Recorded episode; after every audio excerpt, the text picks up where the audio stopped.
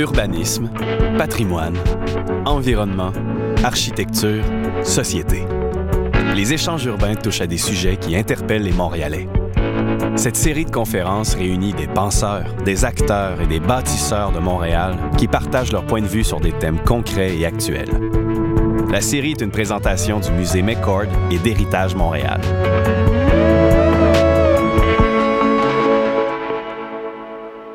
La conférence Montréal, ville universitaire, un atout pour la métropole et ses quartiers, a eu lieu le 18 janvier 2017.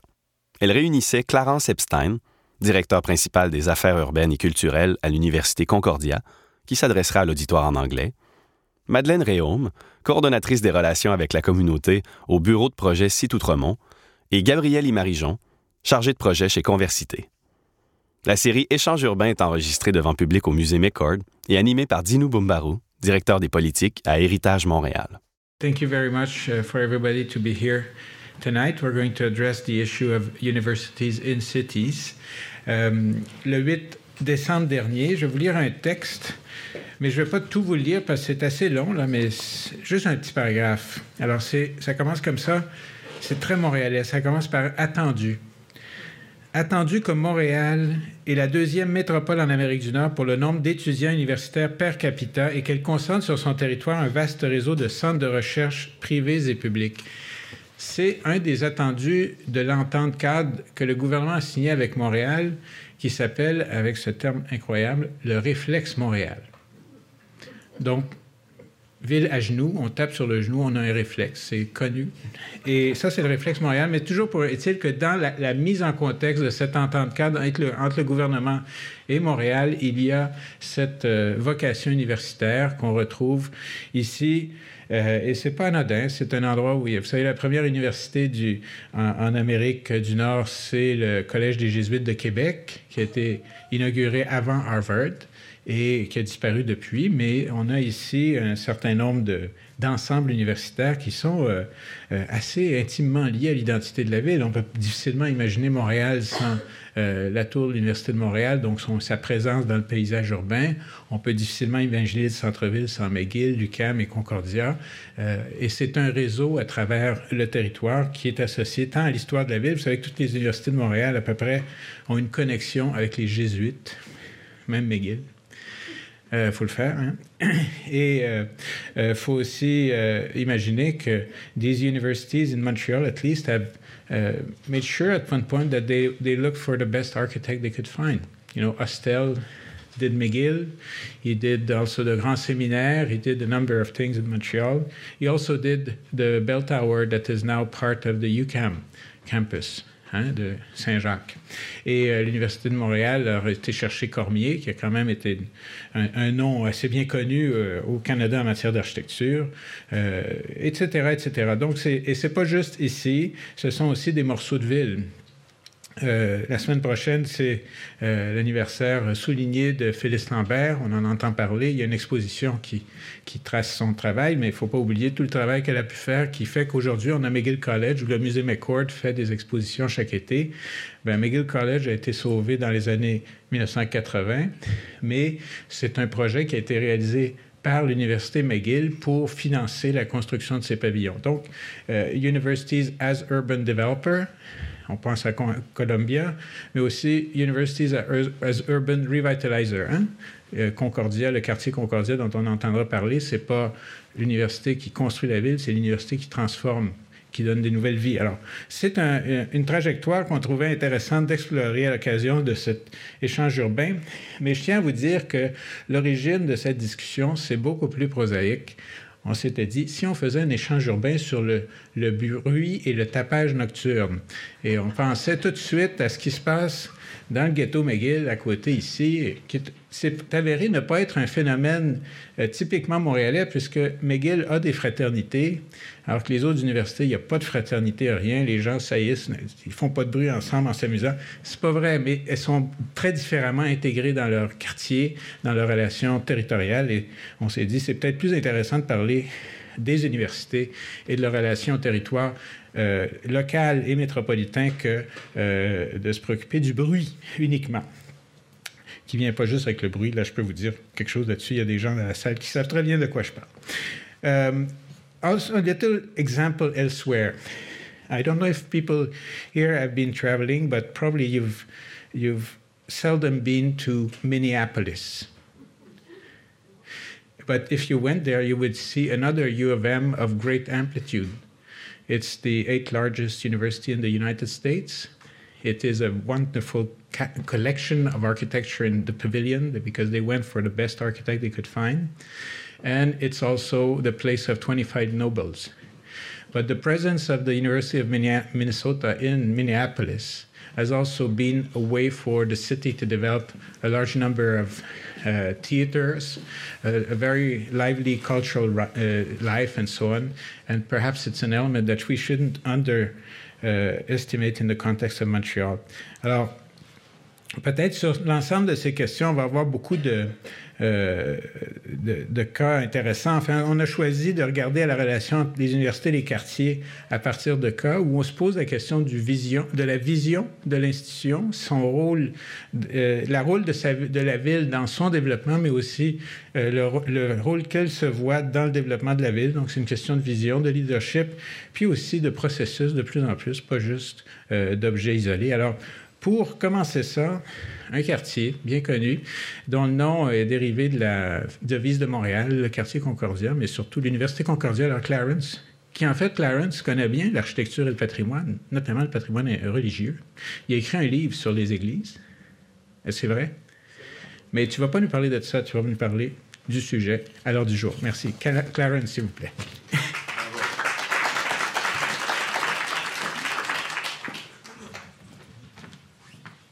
Good evening, everybody. Um, most of you probably know that Concordia University was founded by two institutions Sir George Williams University and Loyola College. And as Dinu was mentioning, Loyola, built out of the Jesuit tradition, is still very much alive and relevant to the Notre Dame de Grâce community, uh, marking its 100th anniversary this year.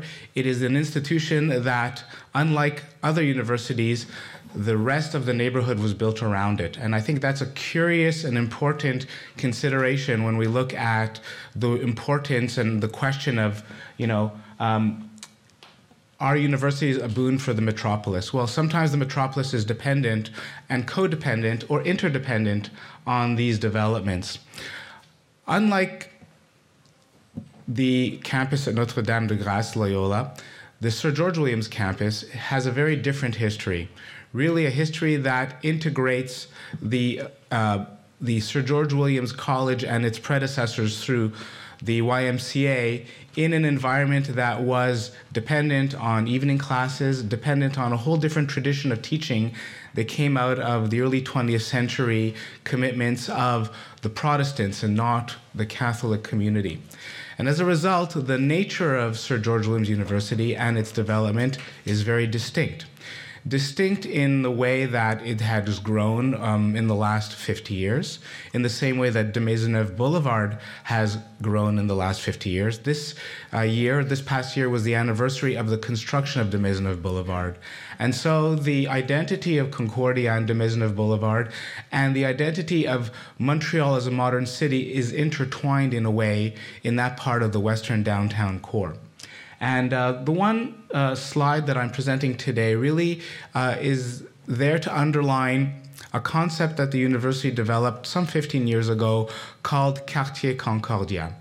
The notion being uh, to take what was historically a an eclectic and disparate grouping of buildings that was uh, in effect the uh, the legacy of Sir George Williams University and to convert it into something more dynamic and more integral to the communities of the university, of the surrounding neighborhood, and to the city.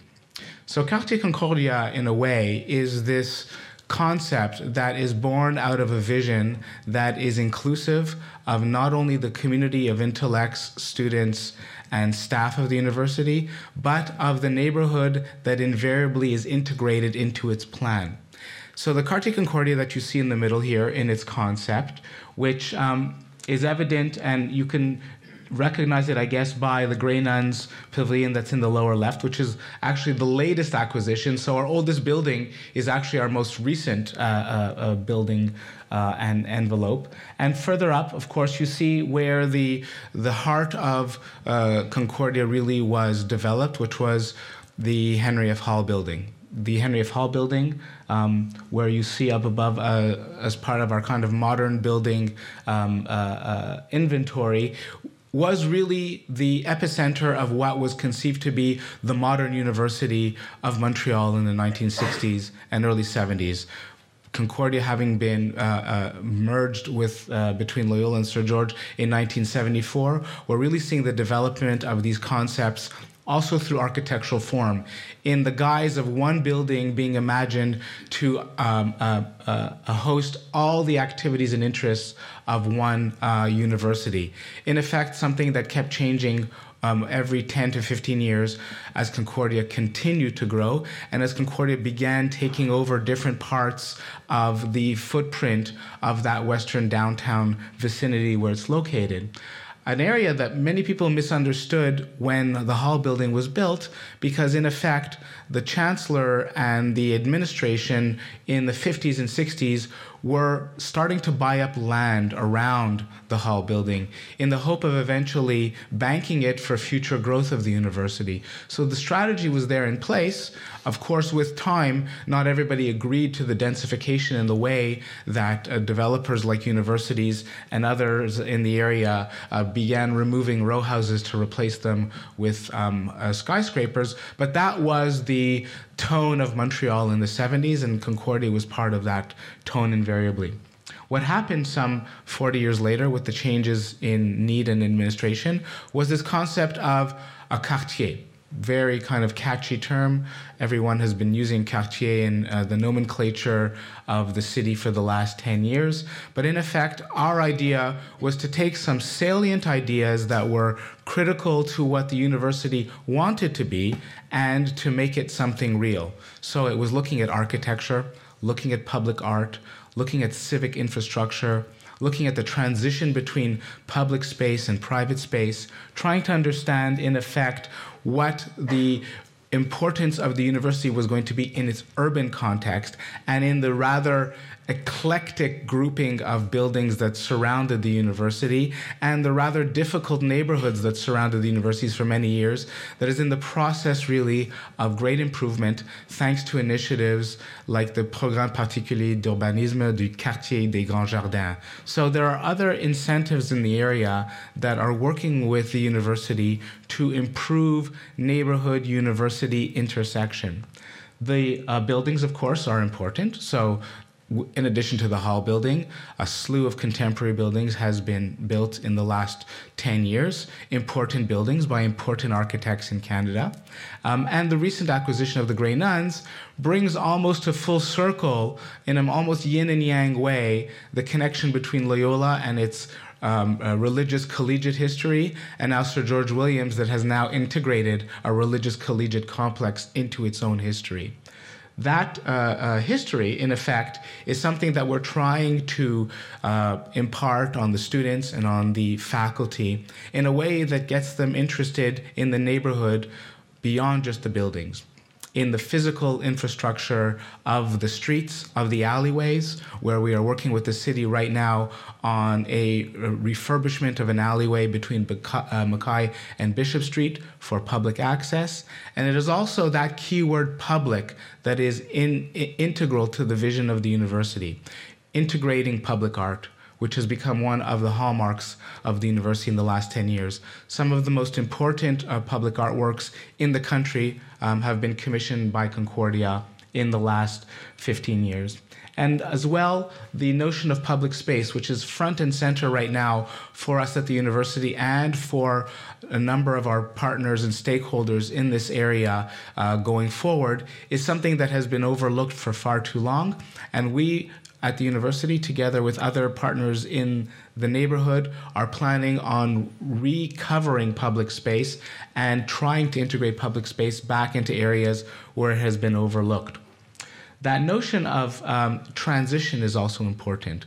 We're in a, a, a vicinity where there are metro lines, where there are buses, where there's all kinds of circulation underground, through the tunnels, through bicycle paths, and we are trying to figure out how to maximize that interaction between public and private. That interaction is also critical because it creates a transparency between the exterior and the interior of our buildings. And that transparency is something that allows us to invite the public to come in, to participate in the university experience. And it's also a great recruitment tool because it invites the youth that are in the neighborhood, that are in the uh, downtown area, not to be afraid to come into a building. The walls are not stone and the ivy is not present and, and, and, pushing them out, but there's glass and there are doorways and there's light and there's activity and there's art to bring them in and to let them know that the university is a place that one day will invite them in as well.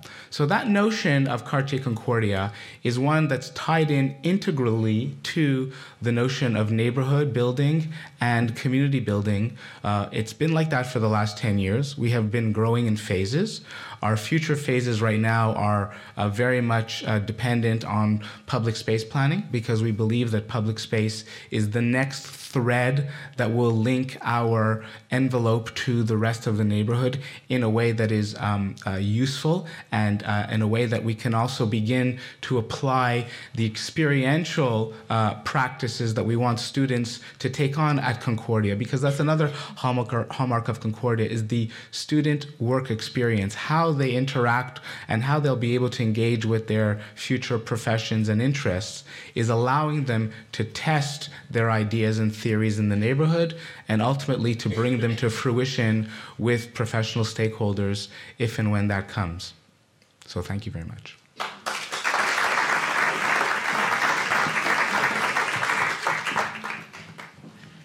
Merci, euh, Clarence, de ces, cet exposé qui est basé sur une expérience qui est pris du temps, mais qui est rentrée exactement dans les neuf minutes allouées. Alors, la barre est haute, la barre est haute. non, c'était très intéressant. c'est vrai qu'il n'y a pas beaucoup de. Euh, mais en fait, Concordia, vous avez euh, deux modèles. Vous avez le modèle du campus à l'américaine avec Loyola, le grand terrain, les, les, domaines graduellement se densifient, les espaces de sport et tout ça. Et la partie plus centre-ville avec le Hulk. On se demande encore qui. Tu pensais que c'était l'avenir de Ça fait plutôt penser à un centre commercial et des bureaux. C'est comme les terrasses un peu.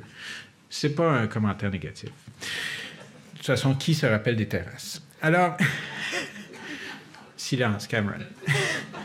Alors, maintenant, on va avoir une autre situation, c'est l'Université de Montréal. Alors, l'Université de Montréal, on l'aime bien, c'est une des plus grandes concentrations de briques jaunes au monde. Yellow Brick University, c'est comme ça qu'on l'appelle, mais à part ça, c'est un, il y a un concept plutôt que de, le statement des deux campus, d'une certaine façon, on le retrouve en Concordia et l'Université de Montréal, où on a, il y a des choix, les instances universitaires ont posé des décisions. Et euh, avec Madeleine, on va parler un peu du cas du futur campus. C'est un peu ça qui lui s'insère dans un quartier qui existe déjà en transformant une gare, une gare de triage. Voilà. Alors, Madeleine. Bonsoir à tous. Euh, nous, euh, bon, ça me fait plaisir de, vous parler du campus Outremont qui s'appelle maintenant le campus 1000 pour milieu, pour innovation, pour laboratoire. Et ça a été un des gestes forts de la part de l'Université de Montréal pour bien marquer le territoire. À, la différence de l'interlocuteur précédent, euh, l'université arrive avec une garde de triage qui est complètement euh, vide et qui est un autre défi. Elle est invisible. Donc, elle est très, très difficile pour le citoyen, le visiteur, d'être capable euh, de se repérer et de savoir exactement où elle est située, puisque c'est à peu près visible du viaduc Rockland. Sinon, c'est impossible de savoir où elle est. Donc, je suis aux relations avec la communauté. Donc, comment faire vivre un site et à l'image, en fait, à la, la, déclaration qui est très, très claire du recteur, remettre un quartier à la ville avec ce projet de Campus 1000. Donc, depuis plus de 70 ans, l'Université de Montréal est sur la montagne et vit, euh, vit avec ses chercheurs, vit avec ses étudiants, ses professeurs et euh, s'inscrit dans une mouvance qui, qui, ce sont des nouveaux campus urbains. Donc, c'est des campus qui sont beaucoup plus intégrés dans, dans un milieu où on veut qu'il y ait des échanges, des conversations entre les citoyens, entre les étudiants, entre les chercheurs, entre les entreprises, et qu'on puisse euh, être capable de dialoguer, de créer des passerelles dans tous les sens du terme. Donc, euh, c'est un grand défi pour l'université qui euh, doit en fait, euh, modifier un peu une approche. Et tranquillement, c'est un changement de culture, si on veut, euh, puisqu'à qu'elle s'intègre complètement dans un nouveau quartier.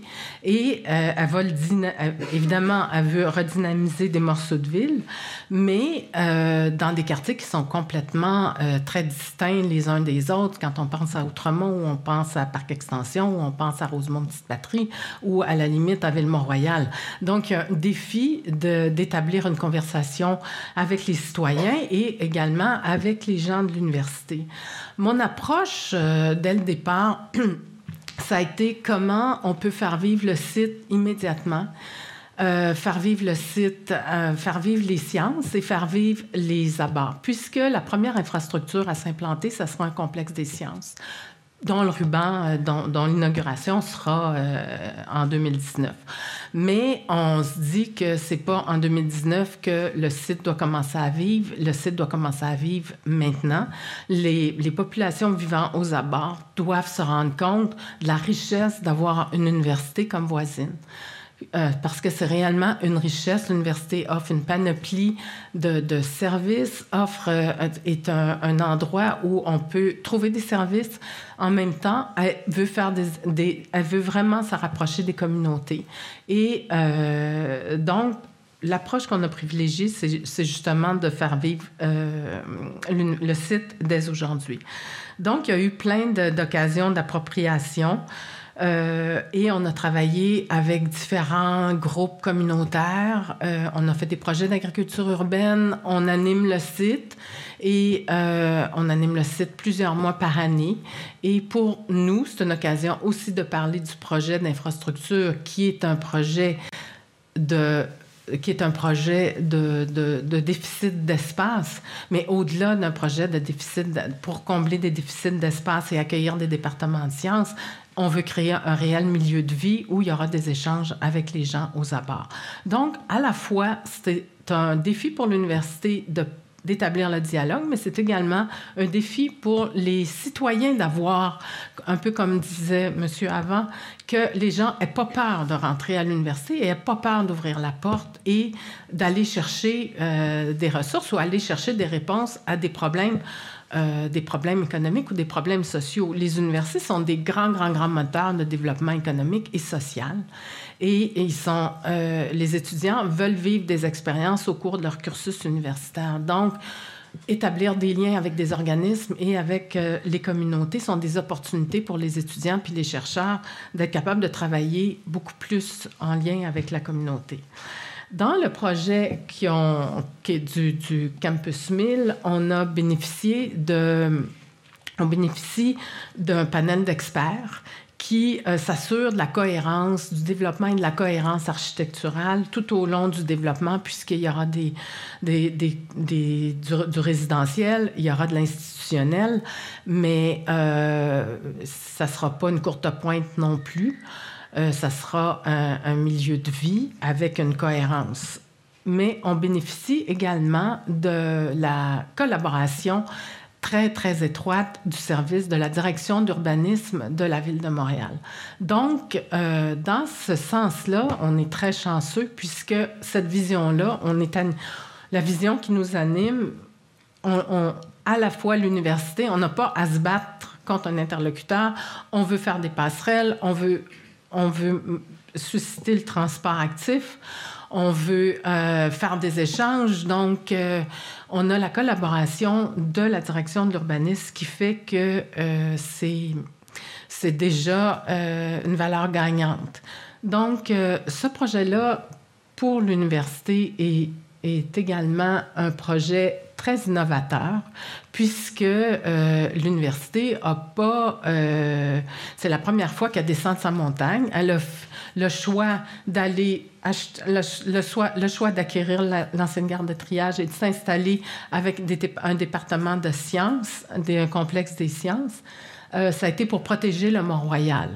Mais il y a un souci aussi des prochaines étapes et de faire réellement des lieux de rencontre et des lieux d'échange à la fois entre les étudiants, les citoyens, les chercheurs, parce que c'est aussi des, opportunités de créer de l'innovation, que ce soit de l'innovation technologique ou de l'innovation sociale. L'université aussi entretient des ambitions de mettre sur pied un centre d'innovation euh, grâce à des subventions qu'elle vient d'obtenir. Donc, un centre d'innovation en intelligence numérique. Euh, on s'imagine qu'on va être capable d'attirer énormément d'entreprises autour qui vont pouvoir à la fois trouver des réponses euh, trouver des réponses où la valorisation des données est quelque chose. Aujourd'hui même, il y a encore des, annonces avec Microsoft. Alors, la valorisation des données, c'est un secteur qui est excessivement prometteur. Donc, on pense que cette portion de ville-là, l'Université de Montréal, sera capable de, de, de, en fait, d'en faire un campus urbain selon euh, les campus urbains euh, qui, sont euh, un peu, qu'on voit beaucoup en Europe, en France spécialement. Beaucoup de campus se sont construits dans les années 60 et aujourd'hui, on réfléchit à faire des milieux de vie beaucoup plus qu'avoir des campus où les liens sont, où, en fait les gens sont retirés un peu de la société. Donc, on pense qu'on a les ingrédients pour réussir, mais je vous dirais que le défi de l'Université de Montréal, euh, dans un projet qui est quand même assez innovateur, ça sera de continuer à animer ce, ce site-là, puisque euh, ce site-là, on a innové en mettant des projets d'agriculture urbaine, en mettant, en, en introduisant la science l'année dernière mais euh, il va falloir que un site ne peut pas vivre sans animation. Et euh, ça sera le défi de l'Université de Montréal de, de, mettre l'énergie pour euh, faire vivre un site et l'animer et être innovateur et défoncer un peu des portes et euh, brasser un petit peu. Alors, merci beaucoup.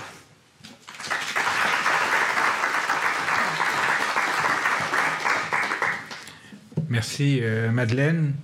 Vous parliez d'inviter des gens à entrer à l'université, pas juste en remplissant le formulaire de, pour le registraire, mais euh, les gens connaissent ici euh, possiblement les, les, les, 21 balançoires qui, apparaissent dans le quartier des spectacles chaque année. Et c'est un grand succès. Les, gens aiment ça. Ils peuvent attendre la 80 euh, des heures de temps. Ainsi, en regardant les gens se balancer.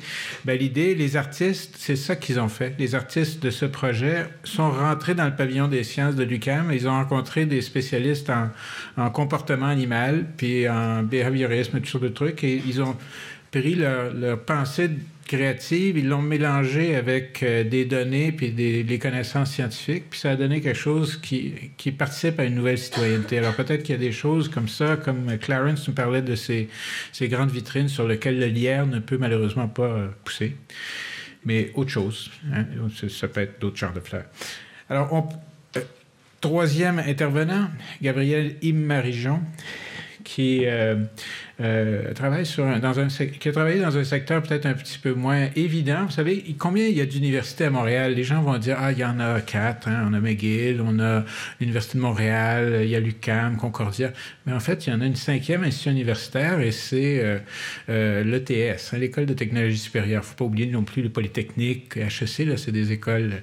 Mais euh, l'ETS est aujourd'hui euh, dans un secteur qui fait l'objet d'un d'un processus, c'est le quartier d'innovation, on en parlait, mais à la pause café. Mais euh, Gabriel, peut-être, tu as travaillé un peu là-dessus, peut-être ton, ton, intervention porte sur les processus. Donc, on a beau avoir des vitres, on a beau avoir des passerelles, et même euh, l'Université de Montréal va construire une passerelle physique au-dessus des voies ferrées. Mais des fois, ça marche pas parce que, en quelque part, il faut fertiliser, animer pas juste le site, mais sa relation au territoire. Et Gabriel. Merci.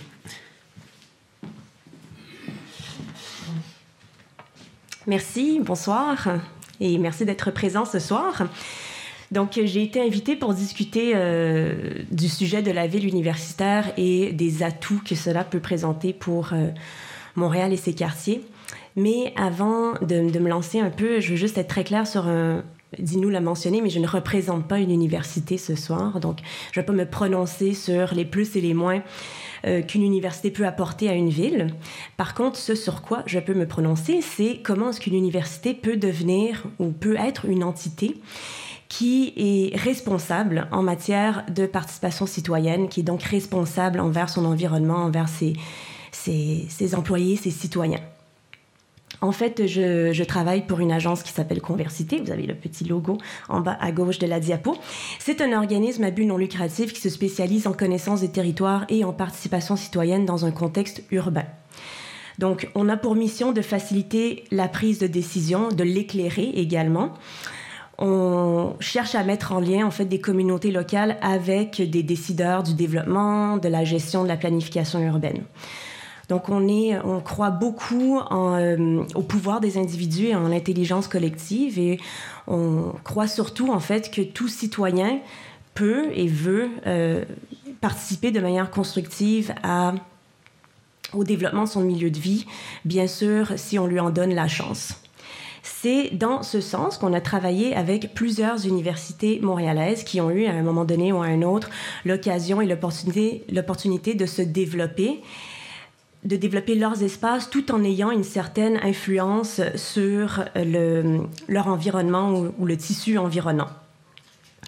Nos mandats avec ces universités avaient principalement pour objectif donc d'assurer des retombées bien entendu positives pour le milieu, mais également de tisser des liens entre les communautés locales et les universités, donc de créer un peu les, euh, les passerelles dont Madeleine parlait un peu plus tôt.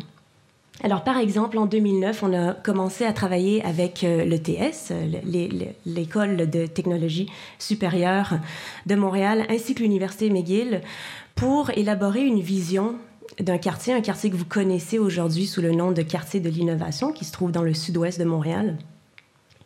L'idée de ce quartier était de réunir un même endroit le savoir, en se basant, donc en faisant mousser un peu cette idée grâce à des partenariats, grâce au réseautage, grâce à l'innovation, mais tout en permettant à la fois au quartier environnant de se développer, vraiment de venir injecter une, une dynamique dans ce, ce secteur qui est un peu en manque d'amour.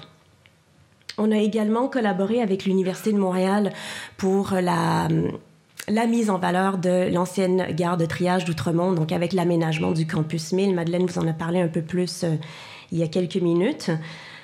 On a organisé de nombreuses activités informatives et participatives qui avaient toutes plus ou moins comme objectif de euh, s'assurer que les nouveaux aménagements servent non seulement à l'université, donc à sa clientèle, mais également aux résidents, aux commerçants, aux représentants d'organismes, aux travailleurs des quartiers limitrophes. Et puis finalement, on a un peu indirectement travaillé avec l'Université Concordia. J'ai travaillé un peu avec les deux personnes euh, qui, ont parlé avant moi. On a travaillé indirectement avec l'Université Concordia grâce à la coordination de la table de quartier des Grands Jardins un organisme à but non lucratif qui, sur lequel siègent plusieurs euh, acteurs de l'ouest du centre-ville de Montréal. Donc, un organisme qui euh, se penche sur la qualité de l'environnement bâti et de l'aménagement urbain dans ce secteur de la ville.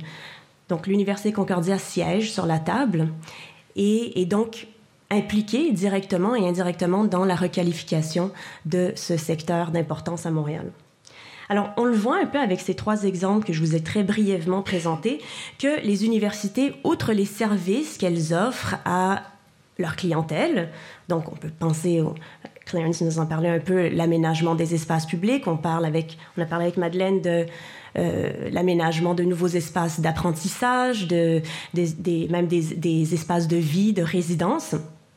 Eh bien, outre ces espaces, on voit que l'université a également l'occasion de faire rayonner ses actions et de venir vraiment influencer ou euh, toucher le développement des quartiers environnants. Et nous, ce qui nous intéresse à Conversité, c'est de se poser la question du comment. Comment est-ce que une université devient une entité ou peut devenir une entité responsable ou ce qu'on appelle une voisine responsable pour les communautés qui sont euh, autour d'elle? Et on a euh, plus ou moins trois manières qu'on préconise ou qu'on aime mettre de l'avant. Alors, premièrement, on peut devenir une entité responsable en informant correctement. Informer, ça veut dire de venir donner de l'information tant, donc dans le cas d'une université, tant à ses étudiants, mais également à ses voisins et aux Montréalais en général. Et quand on se targue de diffuser de l'information correctement, ça veut dire qu'on s'assure de diffuser une information qui est claire, une information qui est transparente, qui est facile à comprendre, mais en même temps qui ne tient pas pour acquis qu'il y a des éléments qui sont plus ou moins intéressants ou qui vont être trop compliqués ou pas assez compliqués pour des citoyens. C'est pas à nous de porter ce jugement de valeur-là. Hein. C'est pas aux universités non plus. C'est pas à aucun décideur du développement urbain de porter ce jugement de valeur. C'est à des citoyens de nous faire comprendre si oui ou non ils ont compris eux-mêmes l'information et si oui ou non ils sont intéressés par cette information. Donc, par exemple, dans le cadre d'un changement de zonage, comme a vécu l'Université de Montréal, très lourd, un changement de réglementation, c'est très important de communiquer clairement les processus légaux qui sont en place, comment lire un règlement. C'est un document très ardu. Si certains d'entre vous ont jamais lu un document, euh, pardon, un règlement, c'est pas super intéressant, c'est très difficile à comprendre. Donc, il faut euh, éduquer le citoyen sur ça, comment lire ce règlement et surtout quel est le pouvoir face à ce règlement, parce qu'on en a beaucoup en tant que citoyen du pouvoir dans une ville. Donc ça sous-entend, oui, un travail un peu plus laborieux à court terme, mais à moyen et long terme, ça, euh, c'est extrêmement rentable et intéressant, et je ne parle pas rentable financièrement, je veux dire c'est rentable d'un point de vue social, de réflexion collective, parce que ça fait en sorte qu'un citoyen se sent écouté, premièrement, sans qu'on ne lui cache pas des choses. Et si un jour il ou elle veut aller vers l'entité en question, ben c'est qu'elle va pouvoir aller chercher de l'information qui est véridique et qui est transparente. Pour être une bonne voisine, il faut également savoir impliquer les gens, donc impliquer une diversité d'acteurs avec différents moyens. Une fois que les gens sont informés, il faut leur donner la chance de s'impliquer, de se prononcer dans les décisions. Idéalement, à Conversité, on préconise une approche en amont. Plus on commence tôt, moins il y a de risques que euh, les gens réagissent en disant ben, tout est décidé d'avance déjà. Donc, ça crée un sentiment de loyauté, ça crée un sentiment de confiance et ça, c'est excellent pour des processus participatifs et, des, euh, et des liens avec des communautés locales. Euh, les modes d'implication peuvent changer selon les types de personnes consultées. Par exemple, dans le cadre du quartier de l'innovation, quand on a parlé aux étudiants, on, a choisi des moyens de communication qui étaient plus ou moins informels, des 5 à 7 dans la cafétéria, des portes ouvertes. On a également utilisé des sondages pour venir voir quels étaient leurs besoins en matière de... Ben, ou leurs attentes plutôt, tant au niveau de l'université, mais aussi du quartier environnant.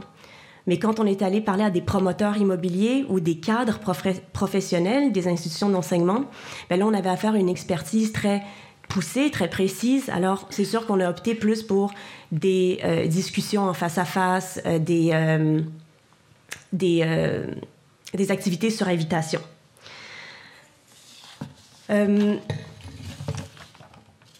Pour le campus 1000, on a également organisé beaucoup d'activités différentes. Au début, on était plutôt dans dans la, grande activité publique, mais plus ça s'est concrétisé, plus on est allé dans des petites séances de consultation, de co-création, de discussion. Et toute cette réflexion a été beaucoup poussée euh, et a été continuée par la ville de Montréal grâce entre autres à son plan, à son PEDUS, le plan de développement urbain, économique et social. Donc toutes les activités, Madeleine l'a mentionné, mais toutes les activités participatives pour le Campus 1000 ont été organisées en collaboration avec la ville de Montréal. Donc on voit vraiment l'importance euh, dans un, tel euh, contexte de la collaboration entité municipale et institutions d'enseignement. Et puis finalement, je vous dirais, le dernier point important pour être une voisine responsable, c'est d'écouter de manière ouverte et attentive. Donc, d'offrir une, pluralité d'outils de communication pour euh, laisser les gens aussi nous faire part de leurs commentaires, que ce soit une plateforme web, euh, des vox pop, des boîtes à idées, des kiosques, etc. Informer, impliquer, écouter, on, bien sûr, on aimerait que ça se passe avant, pendant et après un projet. C'est pas parce que quelque chose est terminé qu'on doit arrêter de, de, de, consulter. Et à cet égard, c'est là où est-ce qu'on trouve que c'est très intéressant qu'une université vienne innover et vienne pousser plus loin la réflexion de la participation en voyant comment est-ce qu'elle peut rayonner bien en dehors de son territoire et continuer à le faire. On peut penser à cet égard à l'université Concordia qui a extrêmement bien réussi à faire ça grâce à son festival Fantasia qui, accueille euh, des milliers de personnes chaque année et qui se passe dans, son, dans ces salles, mais pourtant qui attire des gens même outre Montréal. On pense également dans le sud-ouest avec le quartier d'innovation aux nombreux résidents qui profitent des commerces et des services de proximité qui se, sont, qui se sont installés suite à la réflexion qui a eu lieu. Alors on voit que malgré qu'un projet prend fin, mais la réflexion s'est poursuivie et continue de se poursuivre. Merci.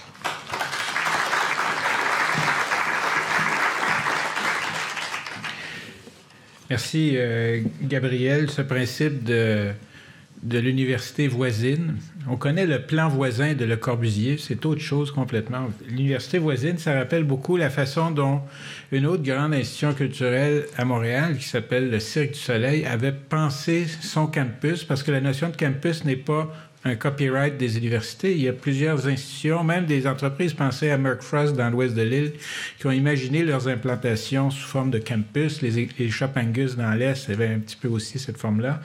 Et le Cirque du Soleil, c'est Gaétan Morancy qui euh, était un peu un des, des acteurs à l'époque de ça. Il avait dit, on a pensé notre site, notre aménagement, en prévoyant qu'on serait des voisins. Même si on était sur le bord de la dompe, pensez-moi l'expression, c'était vrai, eh bien, ils se sont dit, on va pas pouvoir atterrir comme c'était dans un parc industriel euh, avec le Cirque du Soleil. On a une autre vocation. On fait Alors, cette notion-là, c'est, on est dans, mais on est dans l'humain, cette chose-là.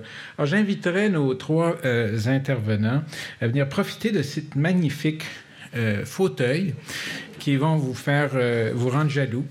Et oui, et euh, on pourra avoir un petit échange. On va d'abord commencer entre les, les, euh, nos trois euh, collègues. Et après ça, on, vous invite à préparer des questions parce qu'on vous donne la voix. On va terminer vers 7h15, ce qui nous permettra de continuer à l'occasion d'un verre de l'amitié qui fait partie de l'urbanité, pardon, Madame la directrice, euh, qui va nous permettre de, de poursuivre un petit peu. Mais on a terminé sur cette bonne note. Université, une voisine. C'est une université communauté, les trois intervenants, là, puis euh, anglais-français comme on veut ici. Euh, Qu'est-ce qui ferait qu'une université ne serait pas une bonne voisine? Alors, Clarence, what was, was Concordia a bad neighbor at one point? Um, it, it, we'll, we'll look after that now and then we end up in the positive.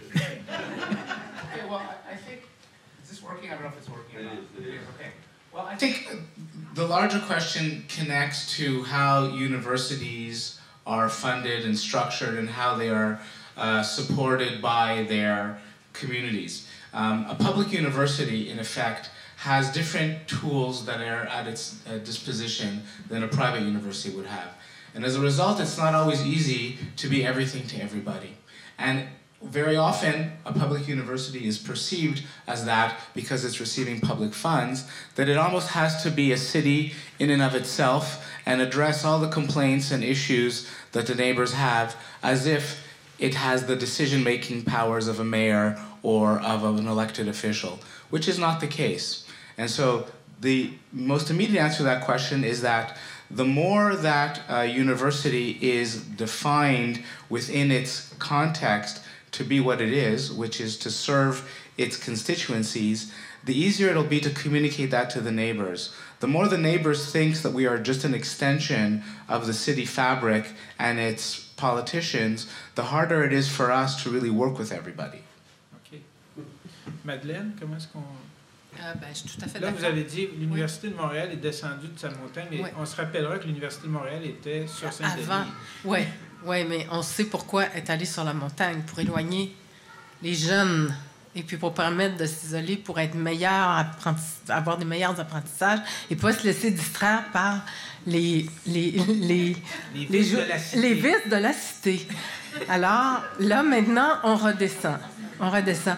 Mais effectivement, moi, j'ai euh, la prétention de dire aussi, puis je pense que ça rejoint un peu euh, la déclaration de tantôt, euh, il ne faut pas perdre de vue que les universités sont financées avec l'argent public. Et ils ont une responsabilité publique, ils ont une responsabilité citoyenne. c'est certain que ce pas toutes les universités qui sont à la même place. Mais euh, quand on réfléchit euh, un petit peu plus loin, les universités ont une responsabilité euh, et ils ont plein d'opportunités, je le disais tantôt, d'offrir des expériences à des étudiants qui, quand ils vont finir leur scolarité, vont probablement travailler dans le communautaire ou vont... Alors, ils, peuvent faire des expériences terrain durant leurs études. Mais par rapport à ça, parce qu'une université, c'est.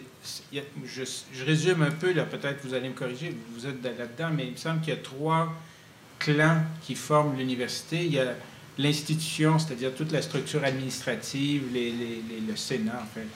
Il y a euh, la, la, la composante scientifique et recherche, c'est tout le corps professoral, et il y a la communauté étudiante. je ne sais pas s'il y a un quatrième euh, groupe là-dedans, mais est-ce que pour faire une interface avec la communauté, est-ce que l'université a besoin de programmes qui parlent de ça? C'est sûr que la mathématique, ça se discute difficilement dans une table de concertation de quartier. Mais je ne sais pas, peut-être qu'on n'a jamais essayé. Puis Mais peut-être que la valorisation des données dans l'intelligence numérique, ce sera des opportunités de partager ces expériences-là avec des entreprises qui sont là-dedans. Oui, mais des euh, voisins, c'est... Euh, mais des voisins, c'est aussi des entreprises. C'est pas juste des voisins, des organismes communautaires. Parce que ce sont des moteurs de développement économique et social. On ne fabriquera plus jamais des T-shirts au Québec. Donc, il faut on fabriquera des, on, a des cerveaux. Puis on est dans une société du savoir. Donc, sauf que où est la place de l'éducation et de l'université? Moi, je, je, suis toujours étonnée parce que je reçois plein d'appels de citoyens. on a une ligne, euh, une boîte de, une boîte de, messages. Et euh, c'est étonnant de voir que les gens sont contents d'avoir un campus en arrière de chez eux parce que leur propriété va augmenter. Pas parce que qu'est-ce que ça va leur apporter. C'est un autre genre de numérique, ça. c'est exactement. Les taxes vont suivre aussi. Oui, mais bon. Donc, je pense que l'université a aussi, des fois c'est le secret de mieux garder, a aussi à se vendre mm-hmm. et à se faire son propre, sa propre, son propre marketing et à aller parler plus aux communautés. Mm. Euh, Gabriel, tu nous as parlé de cette notion de voisin, voisine, plutôt dans le cas de l'université, euh, en trois trucs. Euh, euh, informer, impliquer, écouter. Est-ce qu'il y a du... on parle... C'est très fashion ces jours-ci, le co-design puis ces affaires-là. Est-ce qu'il y a de, du est-ce qu'il y a des projets qui peuvent... Parce que moi, ce qui m'intéresse aussi beaucoup avec les universités, puis je pense que ça, peut intéresser beaucoup, on se situe à l'échelle de l'urbanisme, à l'échelle de l'architecture, parce qu'on n'est pas dans le bonhomme de neige. Une université, c'est des plans stratégiques sur une génération, il y a des choix qui... C'est assez... Euh, alors, comment est-ce qu'on a des rythmes qui s'harmonisent entre voisins qui travaillent sur du 15-20 ans, puis des voisins qui travaillent sur la semaine d'après? Oui, mais ça, c'est un, enjeu qu'on a souvent dans nos. Euh, peu importe que, que, ça soit une université ou dans la plupart de nos consultations publiques ou de nos activités de participation citoyenne à converser, on a souvent cet enjeu de temporalité. Donc, l'être humain, de par sa nature, veut aborder rapidement, veut, aime pas nécessairement être dans l'ambivalence, donc veut comme rapidement en arriver à une conclusion ou quelque chose de concret.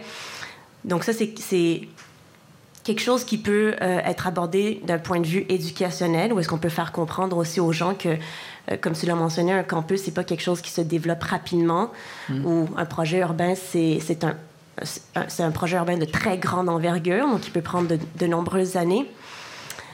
Mais je pense qu'il y a quelque chose de très important aussi que l'université est aussi d'une autre façon la, la ville ou l'entité municipale qui est impliquée dans cette, euh, ces démarches-là doit comprendre, c'est que en 10 ou 15 ans, beaucoup de choses peuvent changer, peuvent évoluer. Et donc, une démarche participative doit, doit être flexible et doit être évolutive à ce niveau-là. Puis on en parlait un petit peu plus tôt avec Madeleine, et c'est un, très, très gros enjeu, ça, pour beaucoup de gens, mm. parce que une fois qu'un un plan est dessiné, c'est très difficile pour un, promoteur, ou en tout cas une ville, une université, de retourner en arrière alors que des concepts ont fort probablement énormément évolué et, peut-être qu'un citoyen ne se retrouve plus nécessairement en fait dans le plan qui est, qui est, euh, qui est proposé.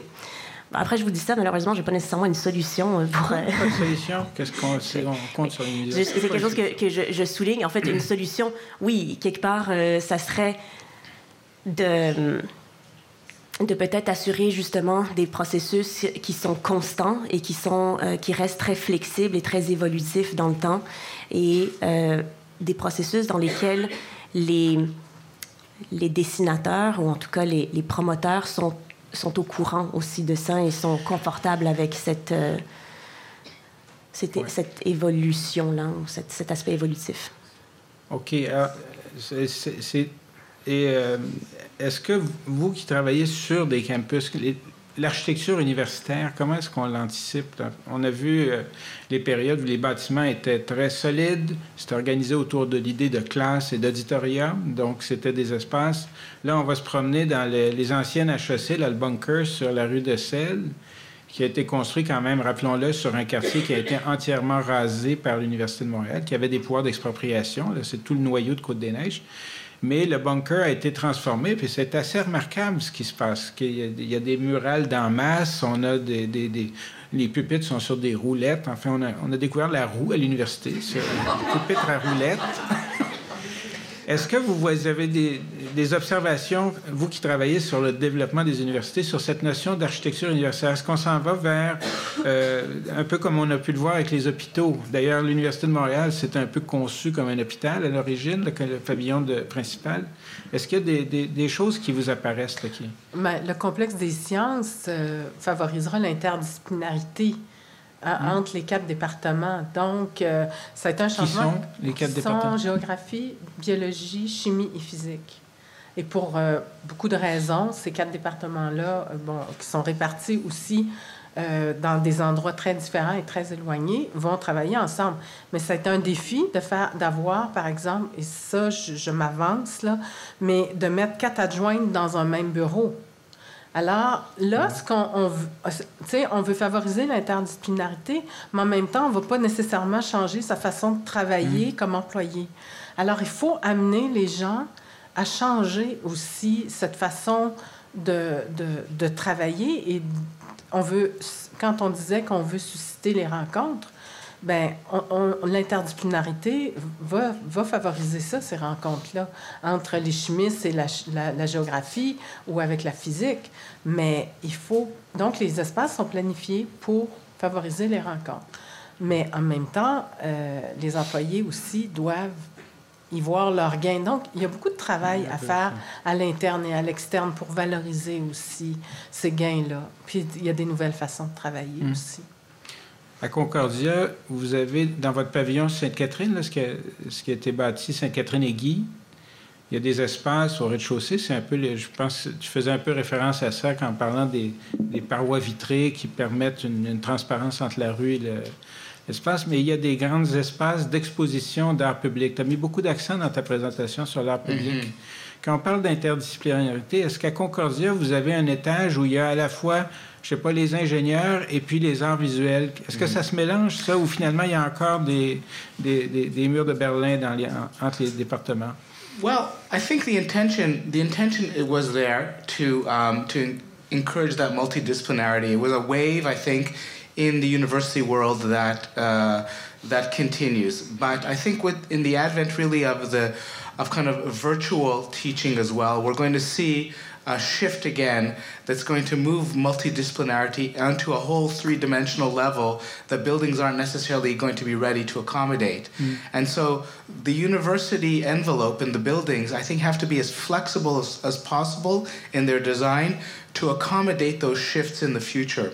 So when we design or when we were thinking of the latest buildings, the idea was to make them not only uh, fluid, but also transparent in a way that as their vocation might change in the future, or as faculties might expand and contract, not necessarily in terms of number, but in terms of use of square footage, that the spaces can still be available to the different kinds of communities that we serve, notwithstanding the faculties that are in them.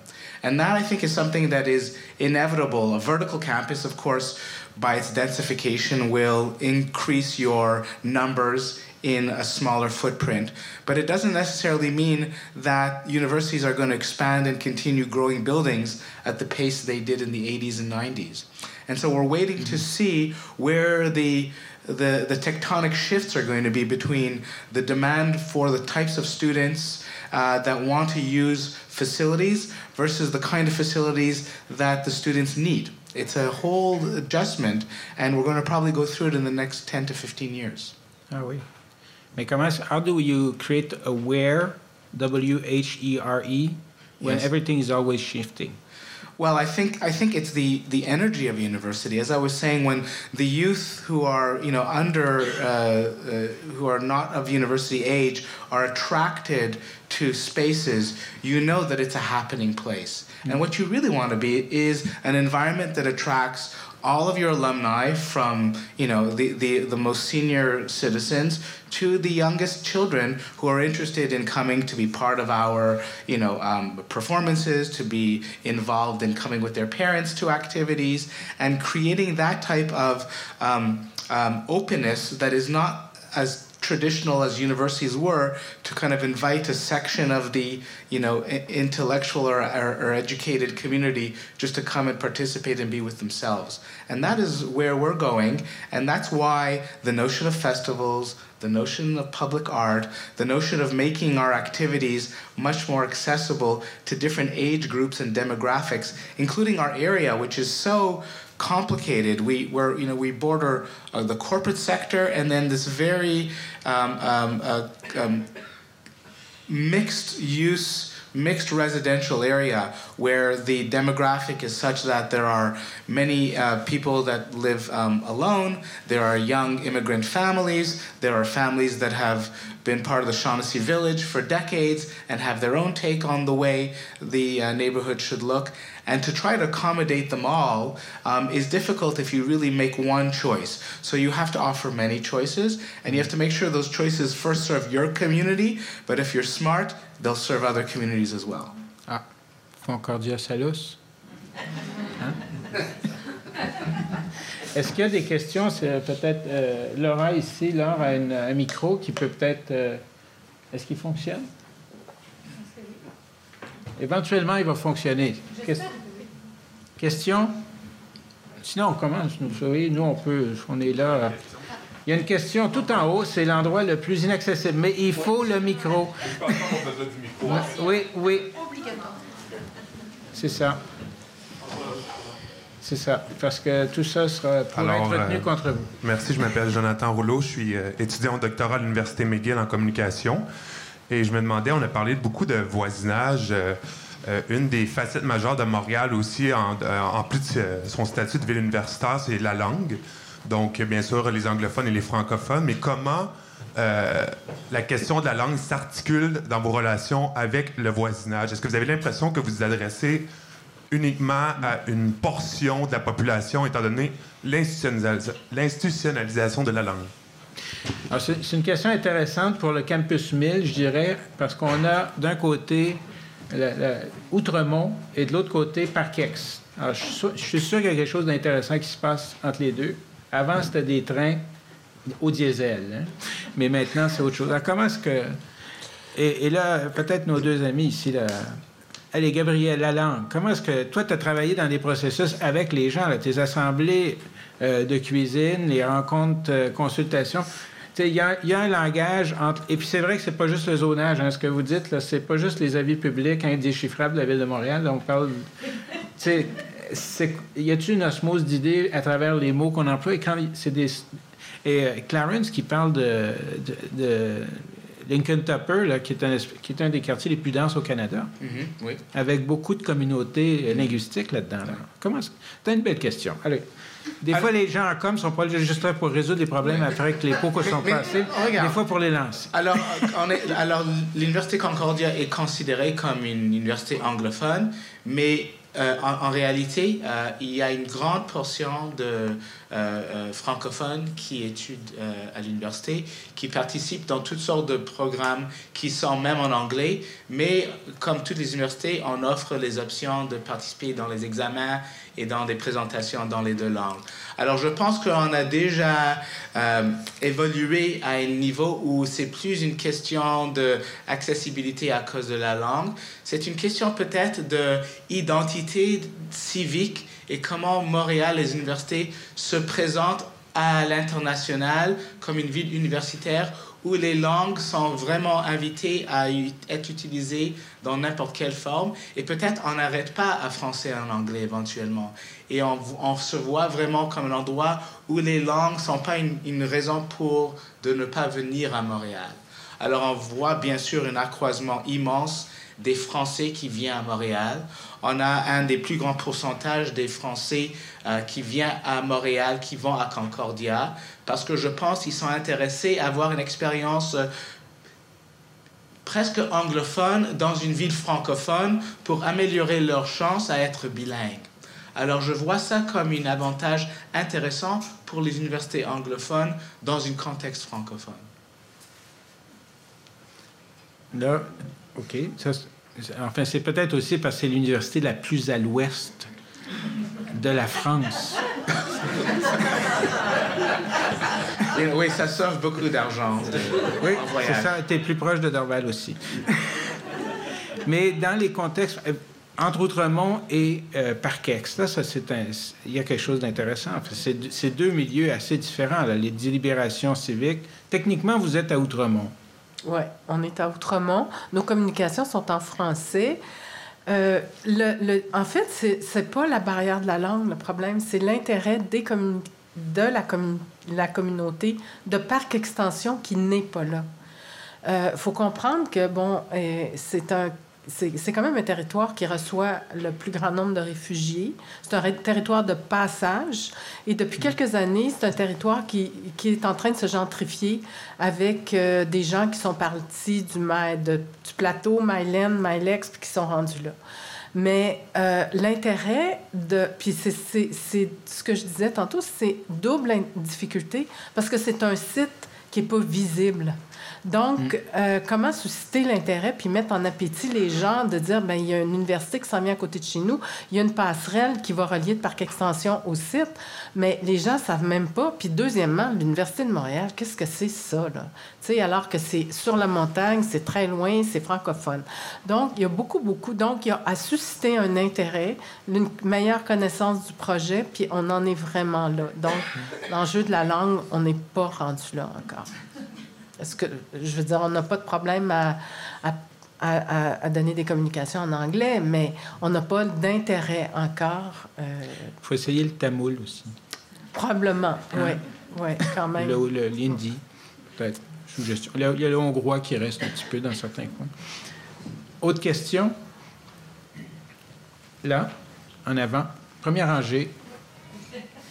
À l'ouest, côté Concordia.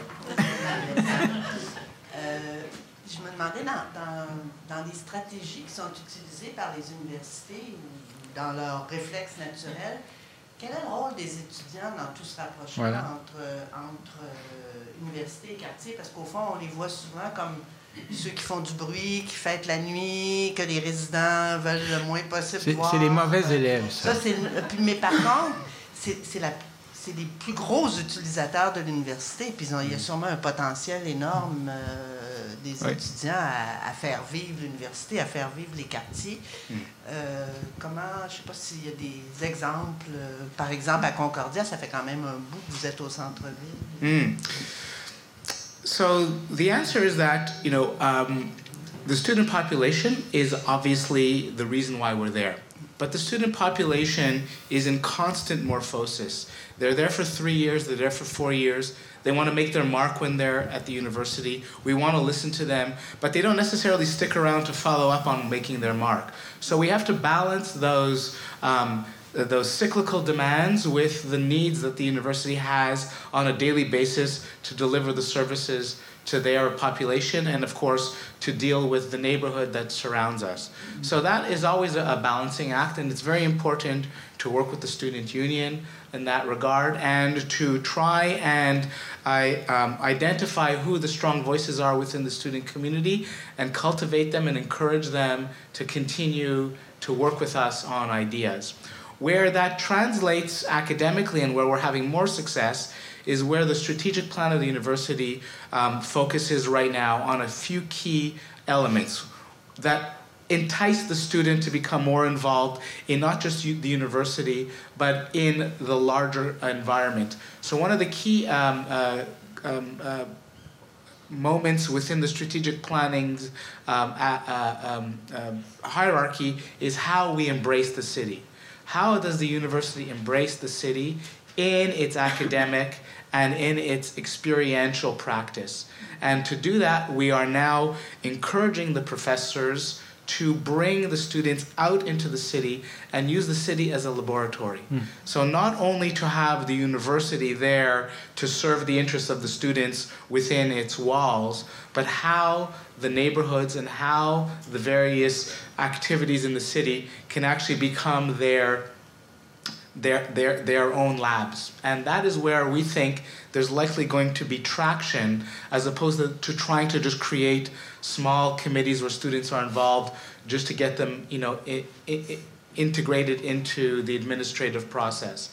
And we're seeing that right now. We're working uh, with the PPU Quartier des Grands Jardins, where we have five professors with their students all interested in public space planning and interested in the notion of testing their student theories on the public spaces in the larger vicinity of mm. the uh, the university and all the way up till Atwater and possibly France if we can get that far. if you, you have to go first to New Caledonia if you want to get to France from Atwater. Mais Ça, c'est bien. Les étudiants, est-ce que dans les. Vous les, vous les touchez, euh, Gabriel? Ben, essayons, Gabriel, un peu. Là. Euh, ben, en fait, sens euh, toute seule, là, tu sais. Désolée. Euh, oui, à l'ETS, ça a été. Est-ce que vous m'entendez? À l'ETS, ils ont fait partie d'une. Dans le cadre de, la réflexion sur le quartier d'innovation, c'était une population qui a été très importante dans, la réflexion. C'est grâce à eux, en fait, qu'il y a eu la planification d'espace, donc vraiment pour les étudiants au niveau de, la récréation, du divertissement, surtout la récréation sportive. Mais c'est aussi eux qui ont identifié, ça a été les premiers en fait à identifier les, manques en matière de commerce et de services de proximité dans le quartier. Donc c'est basé sur leur demande qu'ensuite euh, le quartier de l'innovation a pu faire du démarchage ou a pu se positionner commercialement par rapport à certains, certains commerces, par exemple. Donc, dans ce cadre-là, je ne peux pas vraiment me prononcer sur euh, l'université, sur le campus 1000 parce que les étudiants ne sont pas encore là, puisque les, les, les bâtiments n'existent pas encore. Mais à l'ETS, euh, ou dans le cadre de, de, du quartier d'innovation, ils ont été extrêmement importants. Ça a été une partie prenante euh, cruciale, en fait. et au Campus 1000, et où les, les étudiants n'existent pas encore? Non, mais on fait Et ils n'ont même pas le temps de. Ça donne rien de leur demander parce qu'en ah. 2019, ils vont même plus être étudiants. En fait, on a. Euh, je pense que c'est vraiment du 1 à 1. J'ai approché un professeur de géographie qui a fait travailler ses étudiants sur l'espace le, du campus 1000 et différents aspects avec euh, les abords. Donc, euh, il y a une façon différente qu'on peut aborder on n'a pas besoin d'attendre que ça soit construit pour impliquer. Euh, l'autre approche qu'on a fait, on a rencontré les, fédérations étudiantes et leur priorité était des pistes cyclables. Des pistes cyclables et des commerces qui seraient végés. Donc, euh, non, mais ce que je veux dire, c'est que c'est difficile de. C'est très difficile de. Moi, j'ai dit, est-ce que ça vous intéresserait d'avoir des espaces de coworking, par exemple? Mais ils ne sont pas là. Alors, euh, bon, ben, il y a du travail à faire. C'est encourageant, il y a du travail à faire. Mais Et puis les étudiants sont, sont pas là nécessairement pour très longtemps. Des fois, ils sont là pour trois ans. Alors, euh, le temps que la première année soit passée, puis ça Non, mais c'est, ça fait partie d'une vraie réalité parce qu'on imagine ces grandes forces, hein, l'institution qui est capable d'avoir une de, faire des interfaces avec les, les États du monde, parce que les universités que vous représentez ici, elles ont des accords de collaboration à travers le monde. C'est mm. pas, c'est presque des affaires étrangères. Là. Clarence est impliqué dans plein de choses. L'Université de Montréal, je pense, c'est 200 ouais, ententes. Presque 200 ententes. C'est pas rien. Mm. Ça a même généré une ministre, tout ça. Là. Et euh, cette force-là, tout le, volet scientifique et la masse étudiante, mais c'est une masse beaucoup plus fluide. Hein? Or, c'est celle qui fait que certains euh, commerçants aiment les universités parce que ça amène plus de commerce sur rue, d'achalandage, ou les aiment pas parce que ça amène un marché qui est intéressé par les pointes à pizza et qui reste dans les cafés pendant trois heures.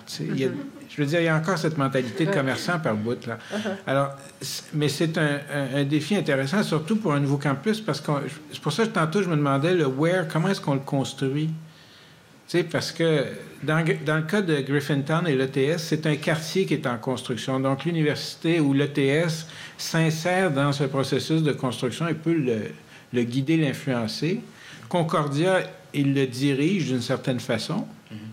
Et dans le cas de l'Université de Montréal, là, vous avez euh, des quartiers qui vont s'adapter, mais qui sont physiquement loin. Hein, parce que, tu sais, euh, Jean Talon ou Van Horn, par rapport au cœur du, site, c'est quoi? C'est un demi-kilomètre, un kilomètre? 375 mètres de l'Acadie. 375 mètres. Quel beau chiffre cette année. On apprécie. Ah, Et puis à peu près 600 On trouve c'est timé. Mais vous savez, il y a la prérogative aussi. L'université a des choix financiers à faire. Est-ce qu'elle va donner ça à des bannières ou elle ne donnera pas ça à des bannières?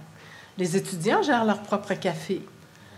Euh, c'est toutes ces considérations. Je vous rappellerai les consultations publiques qui avaient lieu sur la relocalisation d'une célèbre école de commerce euh, dans un secteur du Mont-Royal il y a quelques années où beaucoup de représentants des associations étudiantes disaient qu'ils se plaignaient de la distance trop longue entre les micro-ondes et puis les, tables dans la cafétéria. Et ça, ça avait l'air d'être... On est, on est loin des carrés rouges, là.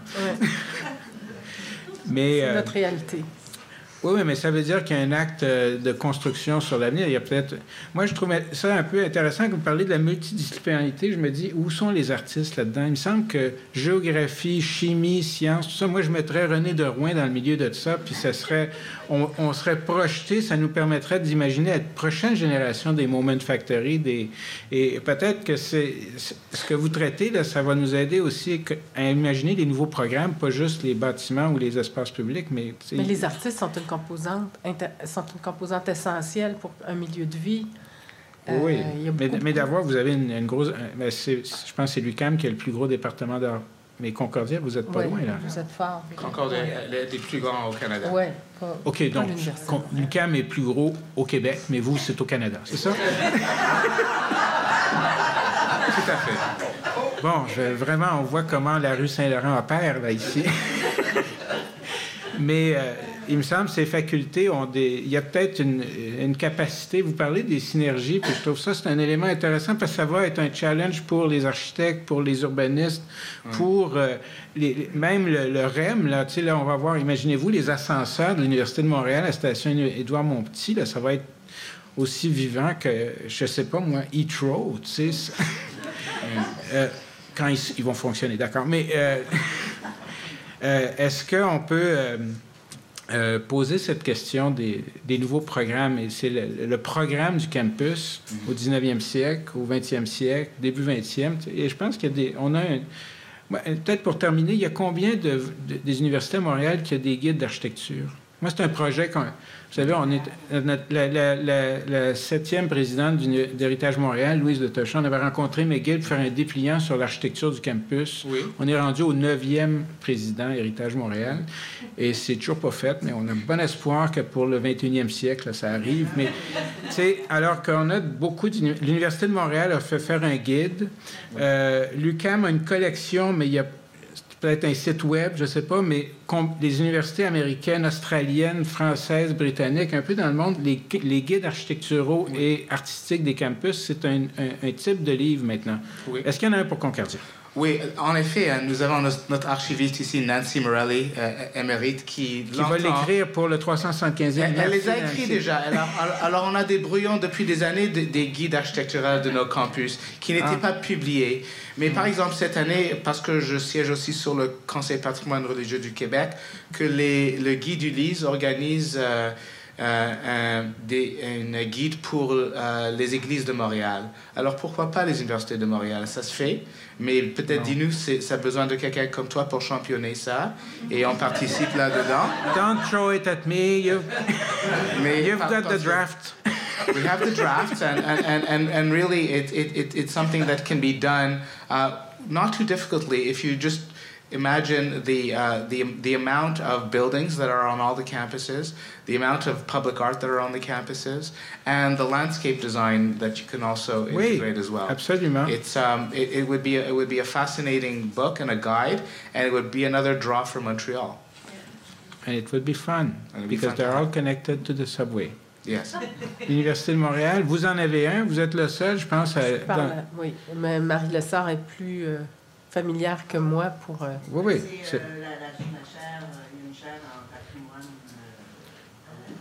Alors, c'est un guide qui est disponible. Oui, il est en ligne. Il est en ligne, mais on peut. Un vrai guide, là. Tu sais, nous autres, c'est un vrai livre. Tu sais, on a une tradition, nous autres. Alors, donc, il y a un guide et aussi, il y a un, un feuillet sur l'art public du campus de l'Université de Montréal.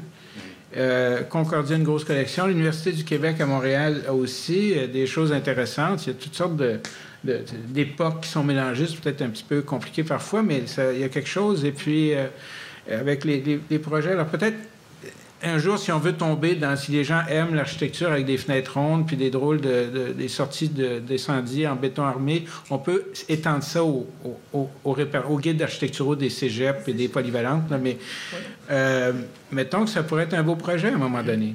Et vous savez, le, le 375e, c'est quand même la belle occasion de préparer le 400e, donc on est confiant. Sign me up, Dino. Alors, est-ce qu'il y a une dernière question? Oui. Madame Kirby, et après ça, on va se préparer graduellement pour aller euh, veiller tard à côté. Euh, moi, je veux simplement euh, conclure en recommandant. En... premièrement, je me présente, Janine Kirby, j'habite le quartier Milton Park depuis 1981, n'est-ce pas? Alors, je ne vous ferai pas part de toutes les tribulations et les doléances et les frustrations avec lesquelles on a tenté de communiquer avec l'Université McGill. On y est arrivé grâce à la collaboration euh, d'une doyenne des étudiants qui, nous avait finalement bien accueillis, Association Milton Park, Association du village du Rocher, euh, qui étaient des associations un peu et qui nous a très bien accueillis et nous avons travaillé un protocole d'entente qui a été élaboré sur une période de trois ans, n'est-ce pas? Finalement, pour être signé en 2010. Ce qui fait qu'on est la, euh, officiellement à chacune des euh, associations étudiantes et surtout la Student Society euh, pour travailler avec les divers secteurs de la composante étudiante. Bon, bon c'est accompli. Et tout ce que je veux dire, c'est que je vous encourage à bien euh, euh, je vois que vous êtes préoccupé non seulement par l'environnement, mais également par euh, les étudiants et les étudiants et leur apprentissage, n'est-ce pas, de la vie civique et, et de toute implication dans la communauté au moment où ils sont étudiants, ce que McGill encourage énormément maintenant et également pour l'avenir. Mais en tout cas, de bien cibler et de bien collaborer avec les résidents afin d'assurer une certaine harmonie. Évidemment, nous, spécialement, n'oubliez pas qu'on est à, la porte de McGill. Et quand McGill sort, quand tous les étudiants sortent de McGill, ils ne s'en vont pas tous vers le métro puis la rue euh, au-delà de la rue Sherbrooke. Ils envahissent, n'est-ce pas? Ils s'en vont vers l'est, ils envahissent notre quartier s'ils y vivent et ils se servent de Milton et de, de toutes les avenues pour aller plus vers ou le plateau, ou Myland, ou également... Euh, Pointe aux Trembles. Peut-être. Peut-être.